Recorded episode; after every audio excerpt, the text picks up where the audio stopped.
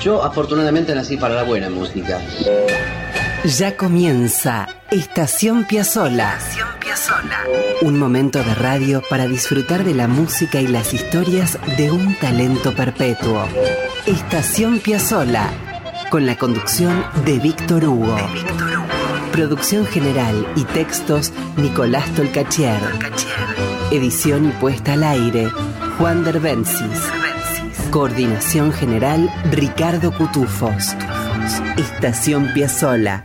La vida y la música de un genio infinito en Radio Nacional, la radio pública. La gente empieza ya a entender nuestra música y eso es lo que más me satisface. Esto es Estación Piazzola. Bienvenidos amigos, amigas a Estación Piazzola. Nos vamos a detener una hora para disfrutar de las historias y de la música del maravilloso Astor Pantaleón Piazzolla, como siempre, en este punto de encuentro tan particular de la música, de la poesía, de todo lo que hace a las grandes historias de la música ciudadana. Como antes les he contado, este andén tiene la virtud de estar en cualquier sitio del mundo. El tren Piazzolla nos lleva a muchos lugares del tiempo y del espacio. Y hoy de la mano de Astor nos vamos a ir a Inglaterra. ¿Qué les parece? Inglaterra en 1989.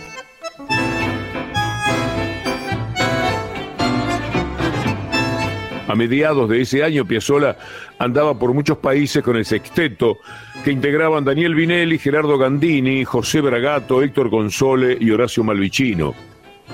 Retrocedo ahora un año para contarles sobre el nacimiento del sexteto. Así que vamos a 1988. A mediados de ese año, Astor tenía dolores en el pecho, creía que era una bronquitis, y muchos en su entorno habían advertido que se cansaba, que le costaba caminar en las ciudades que visitaban. Y otros creían que no quería escuchar o hacerse cargo de los problemas de salud que empezaban a perturbarlo. La cuestión es que tras la gira del quinteto por Japón, y después por Turquía, Astor hizo una consulta y el diagnóstico fue certero y muy crudo. Necesitó un cuádruple bypass. Lo operaron el 10 de agosto del 88. Y en la convalecencia, recuperándose de la anestesia, le pegó una trompada a un enfermero y ya delirante, gritaba que lo que habían hecho era secuestrarlo y que no lo dejaban tocar, que no lo dejaban hacer su música. Piazzolla, en el delirio de la anestesia, lo que quería era más música. Y una vez recuperado, su vida se acotó en muchos sentidos, se hizo más pequeña, y eso lo puso de muy mal humor. Entre algunas decisiones de esos tiempos, la más trascendente fue la disolución del quinteto. Cuando el sexteto se armó en la conformación de las giras y nuevas vueltas al mundo, se intentó aliviar algo la carga que Piazzolla debía sobrellevar. Se bajó el caudal de presentaciones, hubo menos comilonas y sobre todo menos intensidad en la bohemia. Tanto que en los veranos de Punta del Este, las salidas de pesca, por ejemplo, pesca de tiburones, empezaron a ser más escuetas y ya no tan esforzadas y si se quiere épicas como eran en otros tiempos. Bueno, el sexteto, su última formación argentina, apenas duró un año. Integraban José Bragato en violonchelo, Gerardo Gantini piano, Malvicino guitarra eléctrica, console y contrabajo, y en bandoneones Astor y Julio Pane. La presencia de Julio Pane como segundo bandoneón en aquel conjunto fue fugaz. Por motivos personales dejó el sexteto luego de la primera gira y fue sustituido por Daniel Vinelli, quien egresaba de la orquesta de Pugliese. Ya no había violín. Después de tantos años de Agri y Suárez Paz ya no había violín. Este sexteto guarda un hecho importante. Y es que a mitad de aquel año 1989, en junio, toca en el Teatro Ópera de Buenos Aires. Y ese sería el último concierto de Astor en Argentina. ¿Tomaron nota? Junio de 1989. Más tarde empezó un recorrido por Estados Unidos, Suiza, Alemania, Inglaterra, eh, Holanda. En Ámsterdam es donde el sexteto de Astor se encuentra con la orquesta de Pugliese y tocan juntos. Lo hemos compartido en el programa, lo hemos pasado. Pero vamos a volver sobre ese momento impresionante de la historia de la música y de la cultura de la Argentina. El 10 de julio de 1989, el sexteto voló de Berlín a Londres y fueron de ahí a Bristol, los muchachos. Y ahí grabaron un recital de 45 minutos para el canal 2 de la BBC. Cuentan que tanto el público que pudo asistir como el personal del estudio quedaron hechizados directamente. Para el productor de aquel evento, el encuentro ese con Piazzolla fue de los más memorables de una larga carrera profesional en la radio y en la televisión. Tenemos la grabación, la tenemos, de lo que sucedió con el sexteto en la BBC. Vamos ya mismo con la primera música y después les cuento un poco más. Hemos de maravillarnos con Milonga del Ángel.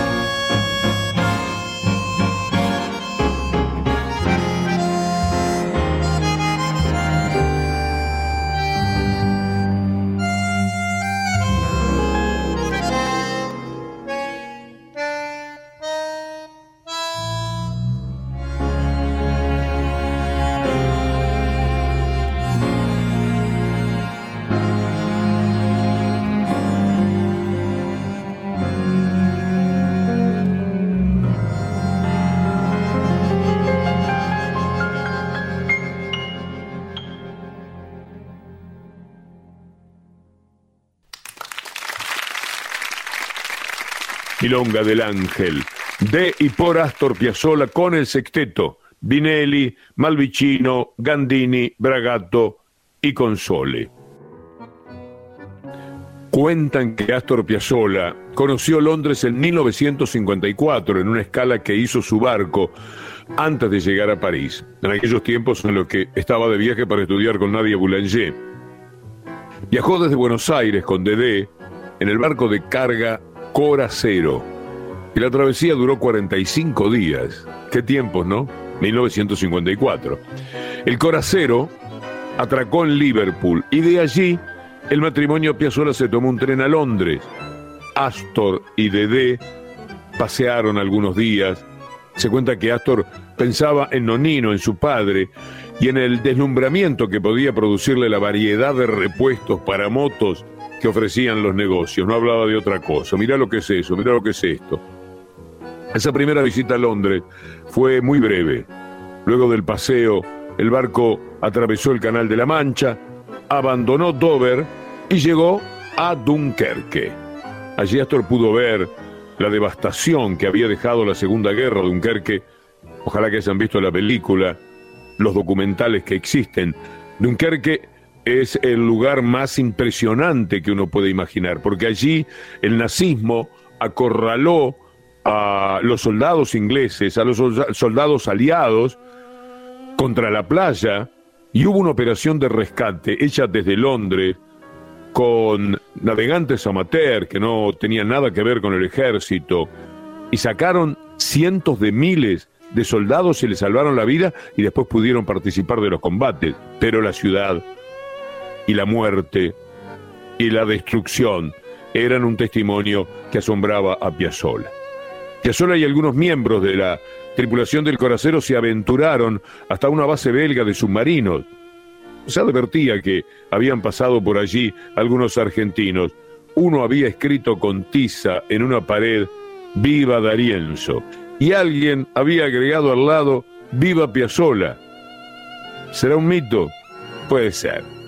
Vaya uno a saber, ¿no? Pero fue contado luego eh, por María Susana Assi, que lo tomó para su libro Astor.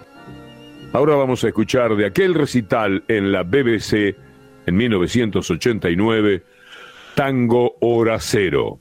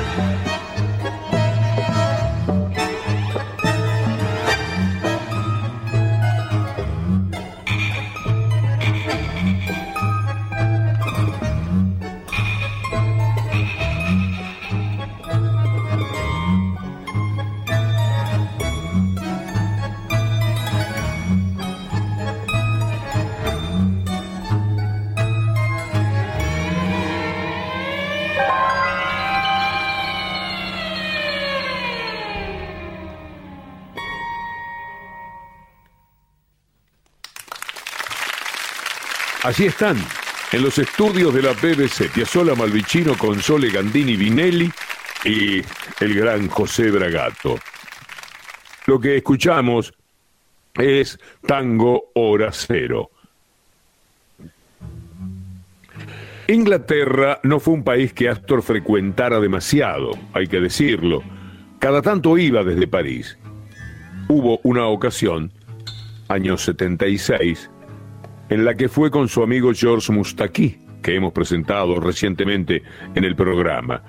Hace algunas semanas contamos que en la aduana británica Piazzolla tuvo un inconveniente con el estuche de su bandoneón.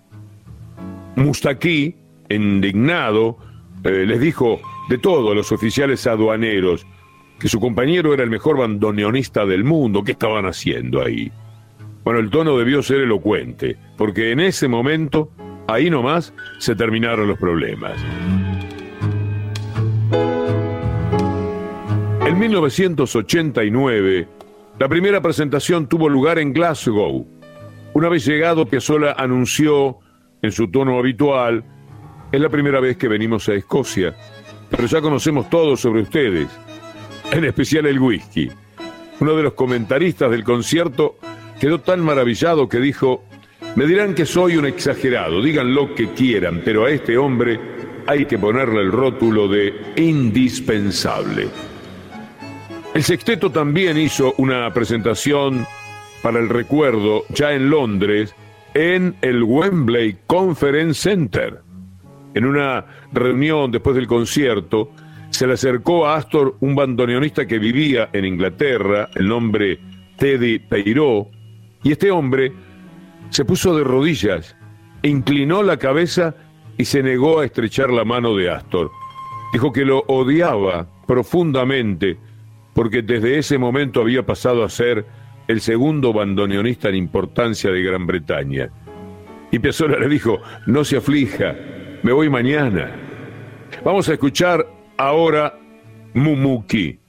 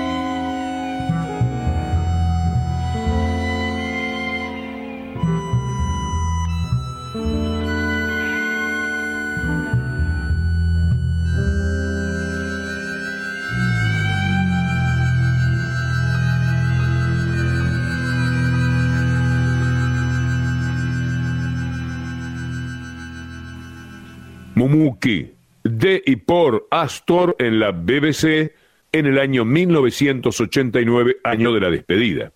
Escuchen esto.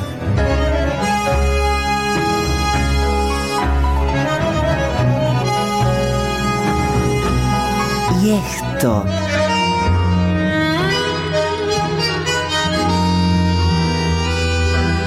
Y también esto.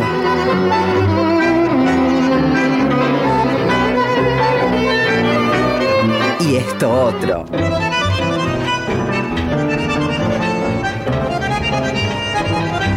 Astor. Una de las maravillas del mundo. Estación Piazzola. Siempre en la radio pública.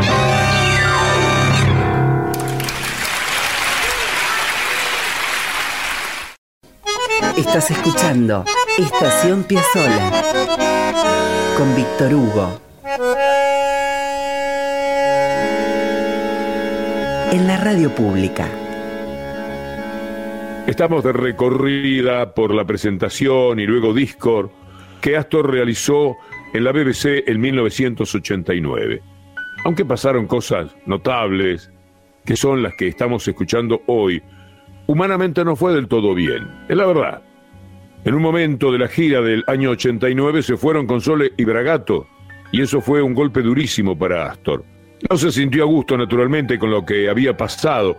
Los reemplazantes fueron otros también músicos notables, uno de ellos conocido y amigo personal, Carlos Nozzi, y Ángel Ridolfi.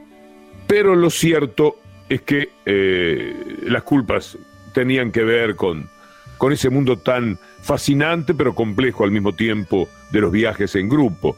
Ya había un clima extraño. Horacio Malvicino, en Memorias, escribió, el tour era bastante largo y yo sentía que el maestro rumiaba algo en su cabeza. No tenía las respuestas habituales en su humor y en su espíritu. Era otro Tano. Ya el postconcierto adorecía de las habituales cenas de años anteriores. No estaba. Terminaba la actuación y cada uno hacía la suya.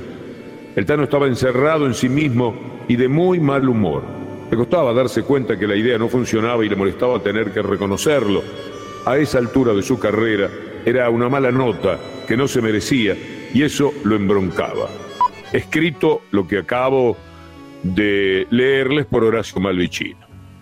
Ahora vamos con Tanguedia 3 y después les sigo contando sobre esta historia.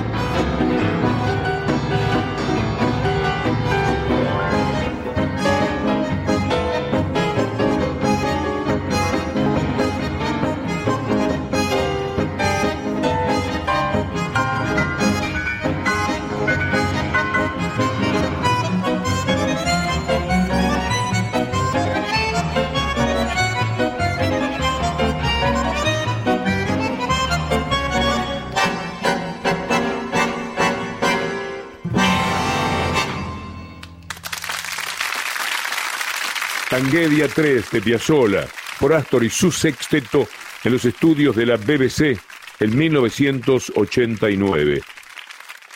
De aquella misma presentación en la BBC, vamos a escuchar ya mismo tres minutos con la realidad.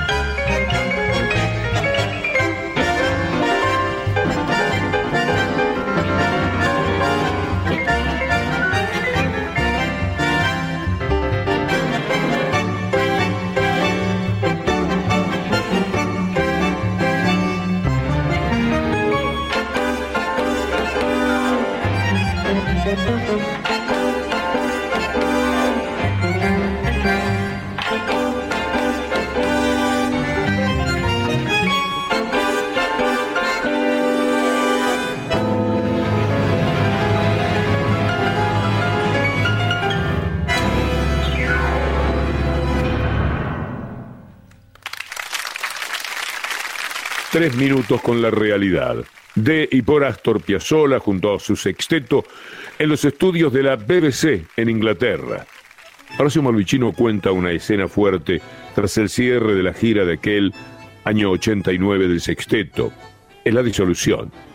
Todo pasó cuando los músicos volvieron a París, donde en ese momento vivía Astor. Así se quedaba Piazzolla y el resto regresaba a Buenos Aires. Entonces, sigue contando Malvicino, en el libro Piazzolla y yo.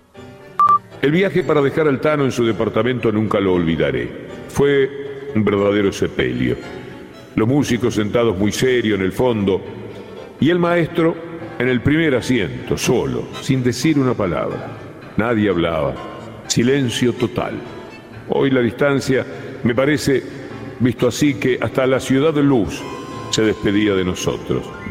Por fin llegamos y nos detuvimos para que descendiera a 20 metros de su hotel. Bajó sin darse vuelta y lo único que oí fue cuando dijo, dirigiéndose a mí, Chautano, fueron para mí sus últimas palabras. Al resto ni los miró. Lo vi irse bajo el sol radiante de ese mediodía de París, con su andar tambaleante, con el estuche del fuelle en una mano y el bolso en la otra. Lo seguí con la mirada hasta que entró en el hotel y se perdió de vista. No sabía que no lo vería nunca más, pero lo presentía. Sigue, Horacio Malvicino, sigo leyendo. Cuando me refería a sus últimas palabras, debía aclarar en vivo, porque pasaron dos años en que continuaron sus giras con los grupos sinfónicos y un día me llamó desde Europa y me dijo, Tano, ¿tenés ganas de zapar? La verdad es que estoy podrido de tocar con la peluca blanca. Astor dirigía orquestas o tocaba con conjuntos de cámara en sus últimos años. El año que viene armo de nuevo el quinteto, así puedo volver a tocar como antes. Anda pensando. Pero no hubo tiempo. Y sobre todo no hubo salud. Al año siguiente llegaba el diabólico accidente cerebrovascular. La despedida de nuestra estación Piazzola será con la versión del sexteto de Michelangelo 70.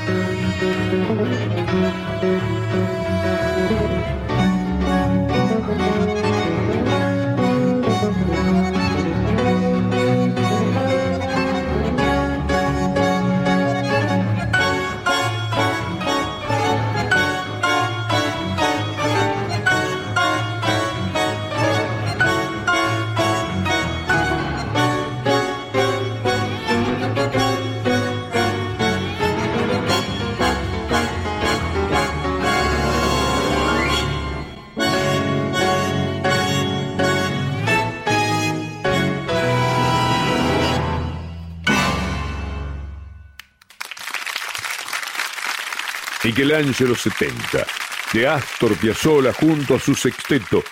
La grabación ha sido registrada en los estudios de la BBC a mediados de 1989. Permítanme ahora unas palabras de Astor sobre el sexteto para cerrar el programa. No está mal escuchar las reflexiones de un artista. Astor le habló así a Natalio Gorín sobre el sexteto. El sexteto fue la búsqueda de algo nuevo. Me quise poner a prueba después del cuádruple bypass de 1988. Podía tocar, componer y me senté a escribir como loco sin parar. Hice todos esos temas, que son más de media hora de música, y adapté algunas cosas del quinteto. La formación con dos bandoneones, cello, guitarra, contrabajo y piano fue una audacia me pareció que iba a andar fenómeno, pero de repente encuentro que la cosa se desequilibra, especialmente cuando se van con Sole y Bragato. Había demasiado grave, faltaba violín. Fue una equivocación, como aquella del octeto electrónico. Si yo hubiera sido más inteligente no lo habría formado. Un artista tiene que pasar por todas esas cosas. Pasar por todas esas cosas. Es así. Astor reconociendo errores o expresando su disconformidad y buscando a los casi 70 años, todavía buscando. Para muchos, de todos modos, el sexteto es una formación de culto, ojo con eso. Saquen ustedes sus conclusiones.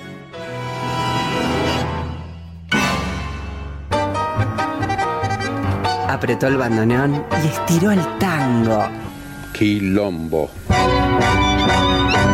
Esto es Estación Piazzola. Escribe Nicolás Tolcachier.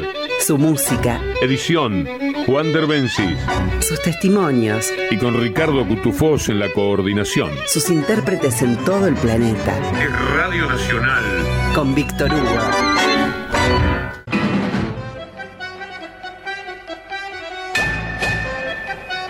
Amigas, amigos, queda atrás Estación Piazzola. El tren parte para llevarnos a un nuevo andén de la vida de Astor en siete días. Estación Piazzola lo hacemos con Nicolás Tolcachier en la producción general y los textos y Juan Derbencis en la edición y artística. Y todo lo que es la coordinación de las tareas de grabación, etcétera, está a cargo de Ricardo Cutufós. La semana próxima, si Dios quiere, nos vamos a detener una vez más para acercarnos a la música y a las aventuras de Astor Piazzolla. Hasta entonces.